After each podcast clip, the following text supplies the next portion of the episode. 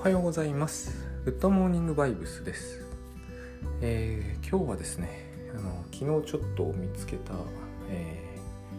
ーえーとまあ最初ツイッターで流れてきていた記事からなんですけれども、えー終わらない暗黒期夫を許せないのではなく許したくないだけだったというノートのブログ記事ですね。を読んであこれはいいなと思ったんですよ。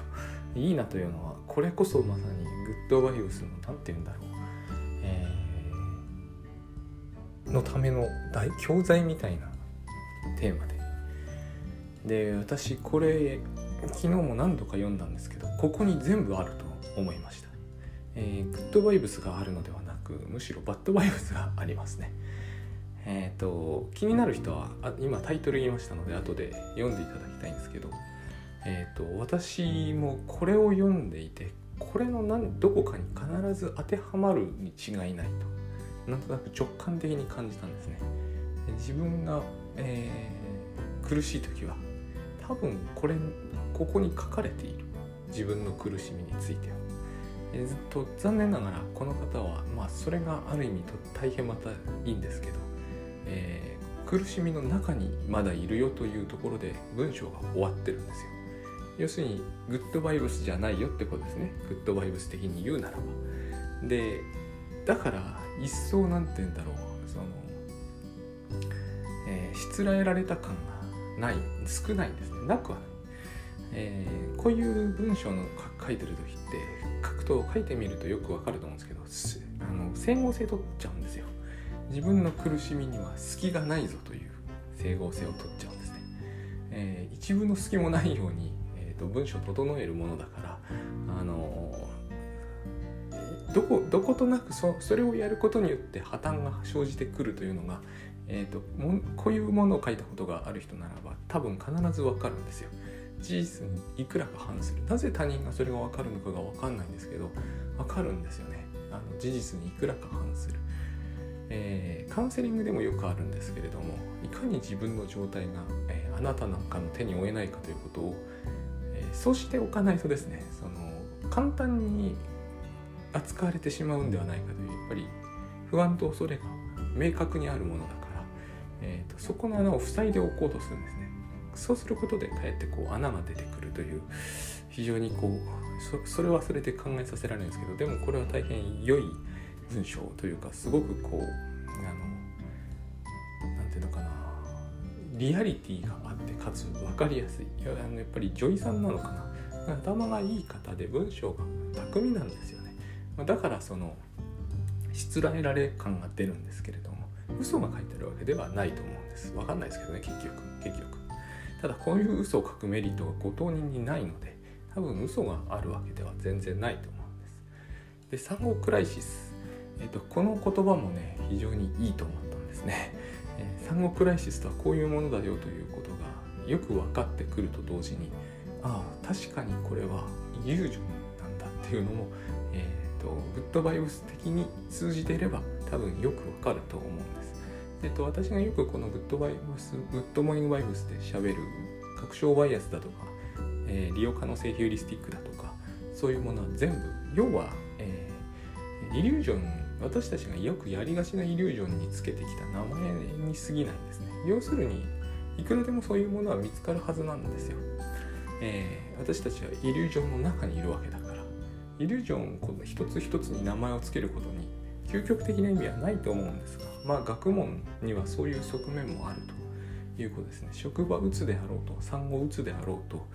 えー何でもつきますよね。そういうものは、えー受験うつとかねいくらでもあると思うんです。イリュージョンの中に僕ら生きていてそのイリュージョンの一つ一つの特徴に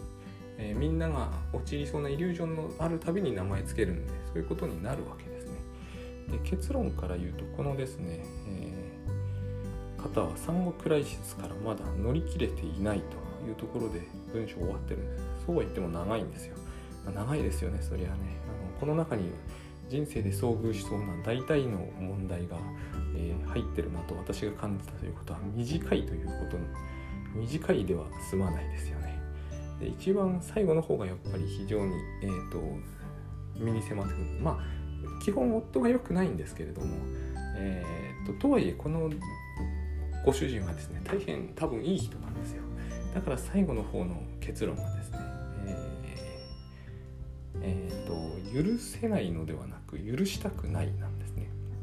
タイトルにもあるんですけどまさにそういうことなんです。で許せないのではなく許したくないから問題は解決できないんだっていう結論なんですね、えー、なぜかというと原因はその外にあるんではなくて私の内側にあったっていうのがあって私に許そうとする気持ちがないから許せなくて当たり前なんだっていう結論なんでこここまで来てしまっていると,、えーと、頭がいい方だから自分の感情とか心理状態についても、えーと、暗黒期にあっても分析が進んでるわけです。ここまで来てしまうと夫変えても問題解決しないですよね。で、えーと、夫がどれだけ素晴らしくても職場がどれだけ恵まれていても、えーと私の気持ちが変わらないから許せる日は来ない。こういうことなんこれが非常に私たちを苦しめるんだろうなと。許されないからじゃないですよ。許さないからですね。でえっ、ー、とここから抜け出すにはどうすればいいのかって書いていてで怒りが手放せない。だとするとそれに代わるものを見つけなければならない。ここがですね私たちがよくやる考え方の一つだと思うんですね。えーと、怒りは役に立ってると思っちゃう。だからいろんな役に立ってる。この方に言わせると怒りはまず、えー、この産後うつを苦しみながらも乗り越えさせる原動力になったと。私たちもよくそういうこと考えますよね、えー、職場とかで自分だけがひどい仕事をさせられてる。仕事をいっぱい与えられてる。でも怒りでそれを乗り越えてきたと。怒りは役に立ったと。この感覚がある限り怒りを手放すわけにいかないと当人は思うと思で、え、代わりに怒り以外の私を強く突き動かすものが私を守ってくれる。ここもありますよね。これがやっぱりよく、えー、まあグッドバイブスでも言いますけれども私を守るためには、えーと、何かが必要で、えー、私を守ってくれるものは当然手放すことはできないと。いうことですよね。で、えー、守るって何を守るのかというと、まあ、この方は女医さんでキャリアもあるからまずキャリアだと思いますよね。あとはその、えー、自分がしなければならないことをする力をあしそれをすることによって自分は守られていると感じているわけです。義務を果たすことで義務を果たさなければ、えー何かこうバッシングされるみたいなそういうのがあると思うんですよ。で、えっ、ー、と最後の最後になってでもですね怒りを手放したい夫を許してしまったら、え、夫は再び無自覚に私を追い詰めるような気がしているなんですけれども、えーと、これだと思うんですよね。これも大事だと思うんですよ。えっ、ー、とつまり怒ることで夫は自分に関心を強く向けてくれると、えー、それもまた守られているということの一つだと。こういうことが全部ですね怒りによって達成されていると感じている限り、えー、その価値の高さから考えて怒りをですね手放すわけにはいかないと。で産前産後の地獄のような日々から自分を守ってくれたのが、まあ、怒りだったと。必死に自分はやってきたからあれを乗り切ることができたんででそれを乗り切るために必要だったのが怒りだったと。こういうこともですね、えーと、嫌な目にあった私たちが、えーと、何かそれによって救われた気がすることってありますよね。あのいじめとか何でもいいんですけどその時なぜ乗り切れたんだろうっていうことを人間は考えてしまう。で考えてしまうと、えー、その時あれがあったから自分は乗り切れたっていうふうに考えてしまうそこに因果率があるような気がしてしまうえっ、ー、と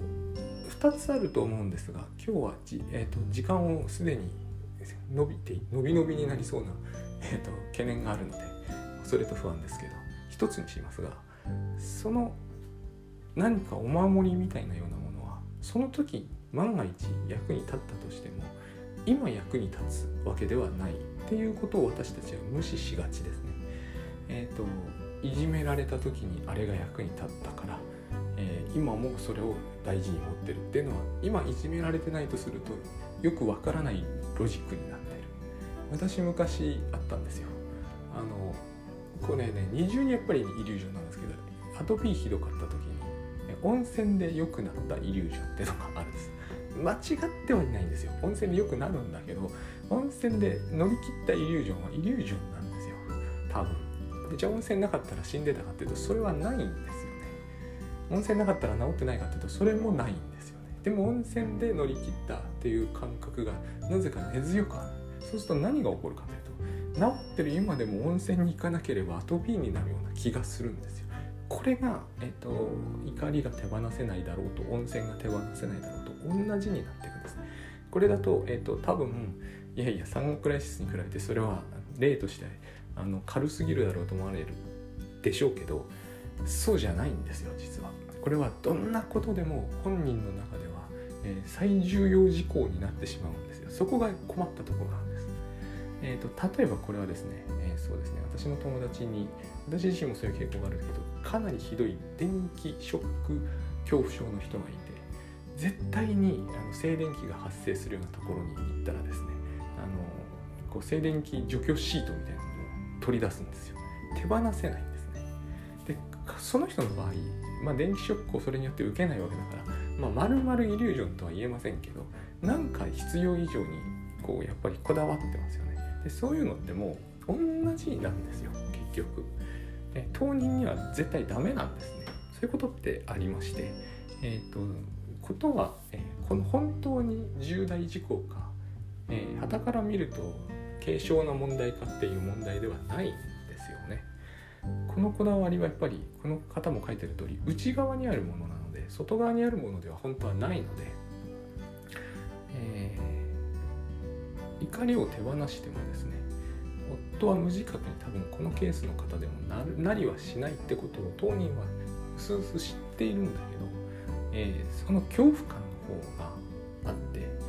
で守るべきものが必要だということなんですね。守る力っていうもの怒りだったのでそれに変わるもの。でも書いてるんですけど子供の可愛さとかそんなものではダメだここで言い切ってるわけですね。子供が可愛くて子供が可愛いからそれを原動力にできないだろうか。この発想で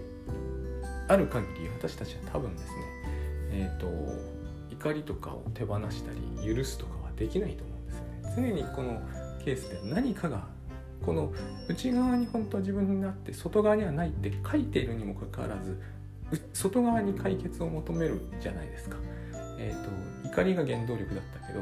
えー、怒りは良くないというならばじゃあ今度子供が可愛いからそれを原動力にしようみたいな話になってますよね。そういう原動力がなければ、えー、自分は守られなくて滅んでしまうこれはね多分死んでしまうではないと思うんですよね死なないことは分かっていると思うんで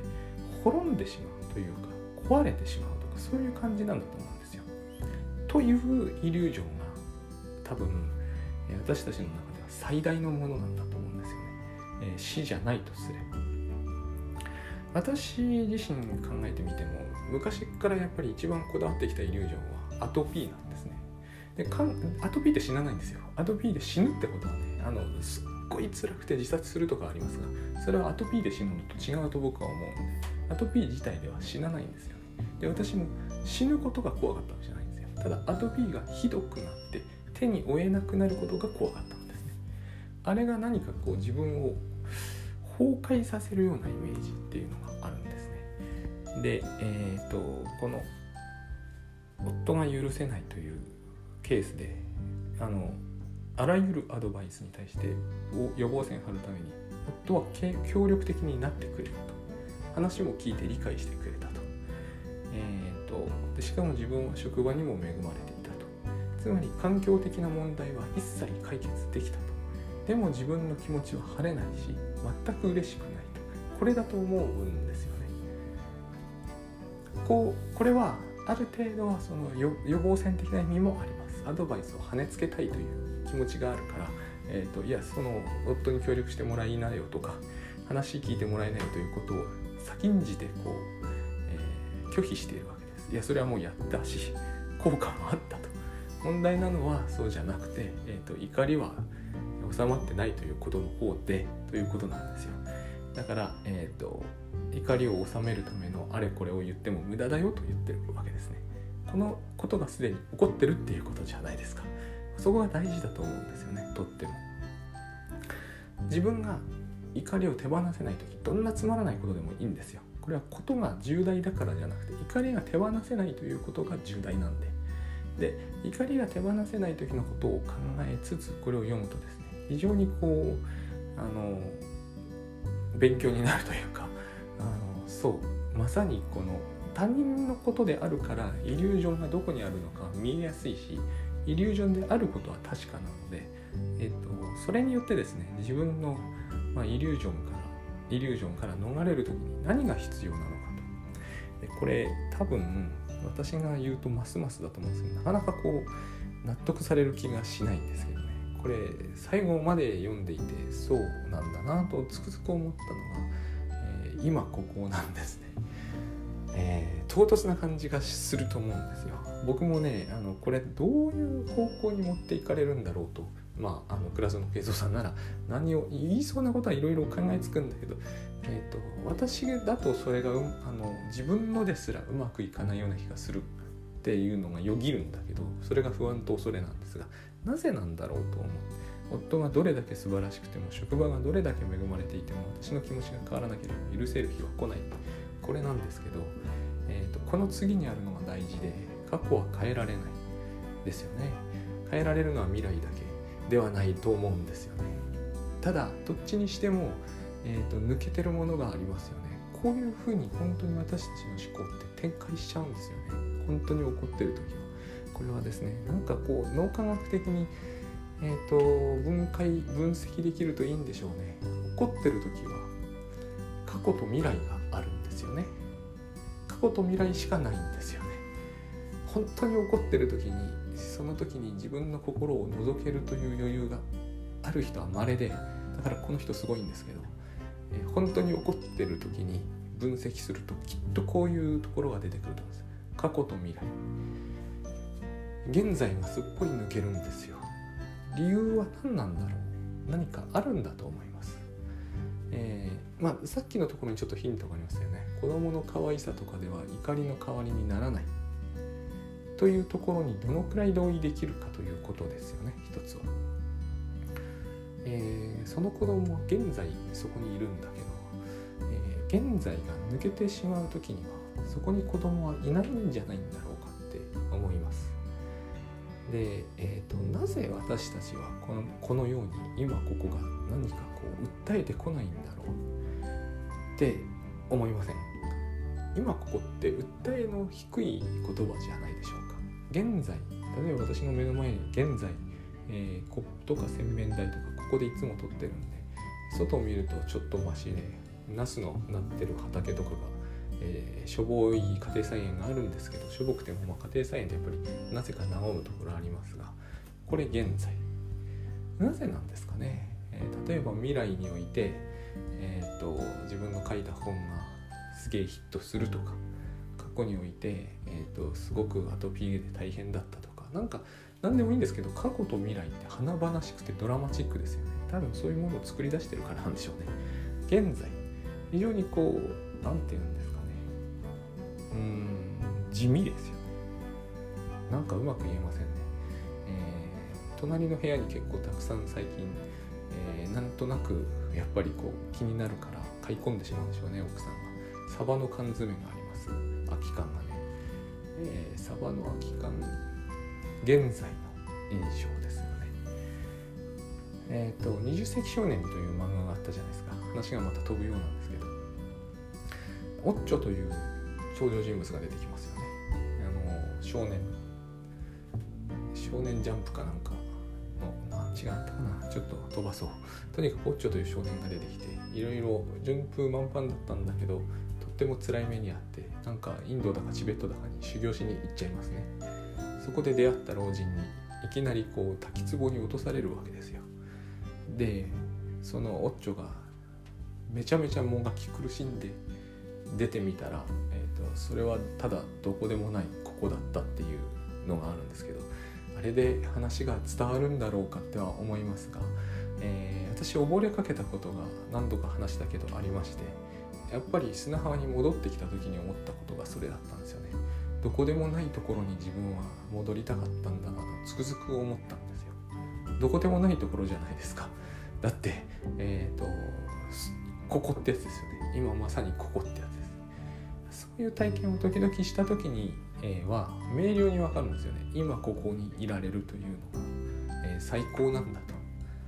え、他のどっかに行って、幸せになれるわけではないんですが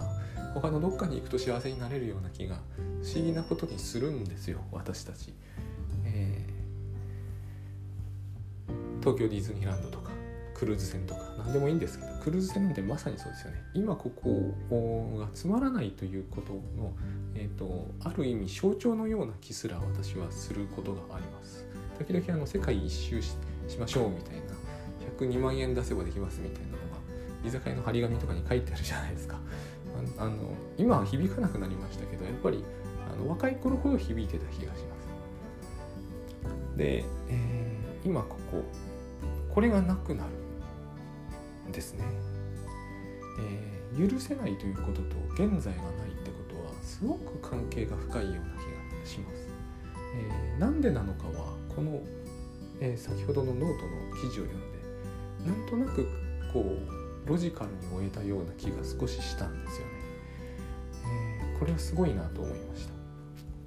このこういう時はやっぱりもっと破綻してしまうんで文章は、えー、怒ってるから、えー、怒って書くと分かるんですけどこれも破綻するんですよやっぱり、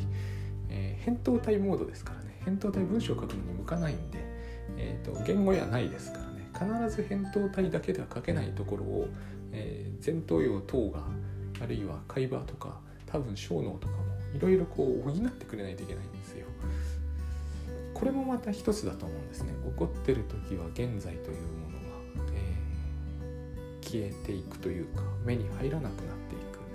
えー、理由としてはですねその時自分の状態が極めて苦しくて、えー、苦痛であるからそこにとどまっていたくないではないですか。だから、えー、人によって表現はいろいろと思うんですよ。過去は変えられない。未来だけが変えられるっていうのはこうこの人の価値観を反映しているのですよね。私たちはまた違うことを言うかもしれない。最近タイムトラベル系で過去を変える話流行ってますけどああいう話が少しでも考えつくということはちょっと違うんですよ。やっぱり過去も変えられるような気がするという考え方もあると思うんで。で、え過去イリュージョンなんで実は過去って私は変えられるんじゃないかと密かに思ってるんです。あのタイムトラベルではないですよ。過去というものはその例えば私がグッドバイブスを知る前と知った後では私の過去は変わった感じが猛烈にするんですよ。いやお前の過去は変わってないと言われればその通りなんですよ。何年に大学卒業したとか何年に小学校入ったとか単なるほど変わんないんですがでも過去というものの私の記憶している過去の、えー、思い出されている内容等がすでに全く違うので過去は変わるような気がするんですよね。そういう意味では。結局過去は私の脳内にしかないわけですからある意味では。それが変わってしまうということはありえないことではないと思うんですよね。タスクシュートですら私はいじるようになってから過去は変わっていったのであの過去って変わるんではないかと思うんですよ。過去が絶対に変わらないと思ってるのは、えー、過去というものが現にそこにあってそれは自分の記憶なんですけど固定されたものだという確信みたいなものがある。そういう意味ではですね、えー、現在が消えてしまっている時の変えられない過去というのは、えー、時間が動いてないような感じですよね。でそのことが、えーと、許せないというのは許さないということなんだというのもすごくわかるような気がするんですよ。実は、えーと、現状変えたいわけなんですけど苦しいから。変えまいと必死になってるわけだと思うんですよね。この現状のままでいようと。それは無理な相談ですよね。年を取るのが嫌ですっていうのと同じことで無理な相談なので自分の最大の苦しみっていうのはそれなんだろうなと。えーと、絶対無理なことをしようとすると苦しい。で絶対無理なことのうちの一つは何かというと現状を絶対変えまいとすること。そこを必死になってやっている面があるに違いない。でなんでそんなことをするかというと自分を守りたいからなんですよね。動いてしまったらどう動き出すか分からずどう動き出すか分からないと崩壊してしまう。だからこう守りたいものがある時しかも強く守りたいと思ってるものがあり守りきれないんじゃないかという不安にさらされてる時は現状を変えたくないというのが根本的にあると思うんです。でそういう時こそですね自分、大変苦しいし、えー、最終的には手放すしかないんですがこの方は手放せるかどうかは私には全然分かりませんけれども、えーと、手放したらすごいなとは思います。なぜかというと手放す時にはきっと、えー、女医としてのワーキャリアとかいろんな価値の極めて高いとされてるものを、えー、手放す多分覚悟が必要なんですよ。当人の中では。夫からの関心だとか。貴重なものを全部それは怒りによって手に入れたことになってるんで怒りを手放すとそれを全て失うかもしれないじゃないですか。そういう価値のあるものを手放してでも許したいと思うっていう風なところまでいかなければならないのでできるとするとすごいと思うんですよね。それはやっぱり死ぬ恐怖を乗り越えるみたいなところがどこかにあります。で最終的には自分が考えなければならないこともそういうことになってくると思うんですよね。特に怒ってる時とかは何かすごい大事だと思ってるものを守ろうとしてるはずなんですよね。ここまで、えー、この方が書かれているところまで自己分析が進めば分かってくることがあきっとあって自分が何としてもこれだけは譲れないと思ってるものそれを譲るってことによって手に入るものがあるはずなんですよ。まあ平安なんですけどね。それその展開は大変素晴らしいとも思うわけです。いやもちろんそれは社会的な価値っていうのはまた別です。例えば私がこう明らかにえー、手放してしまったために、えー、家族がやや迷惑を被ってる面もあるものもきっとあると思います。私は平安になれるんですけどね。そういうこともあるとは思うんですけれども例えば私がもっとはる、えー、かにですね、えー、何かイリュージョンであろうと何であろうとな分かんないですけどね。あの著名になるために猛烈に必死にありとあらゆることをすればですねえーと、娘はもうちょっと多くの回数東京ディズニーランド行けたかもしれませんとかそういうことですよ。あるかもしれないです。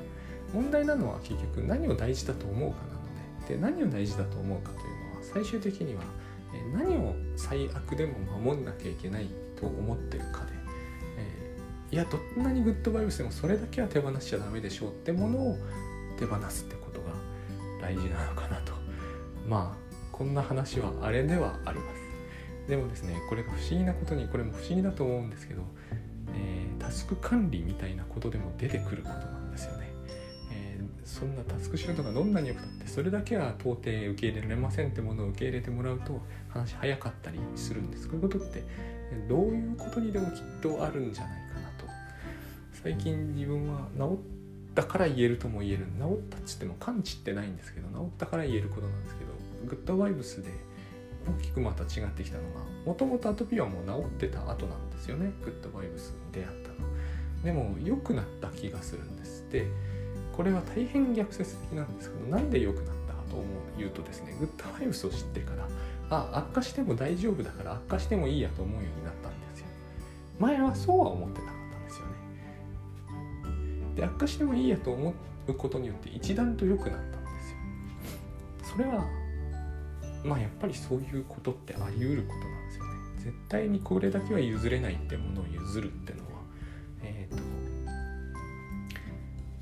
それはそれがどういうもので何を意味しているのかを、えー、自覚してやらないといけないとは思うんですけれどもただ譲るわけにいかないことだと思うんで。でもやっぱりそのイリュージョンを譲るということが譲るっていう言い方は不適切なのかな。私の中でなんか今自然と出てきちゃったんですよね。許すとか感化するとか寛容になるとかいろいろ倉園さんが表現変えて私たちに伝えてきてくれてますよね。そのことの中にで私が譲るって言ったのはプライドみたいなものがあるのかもしれない。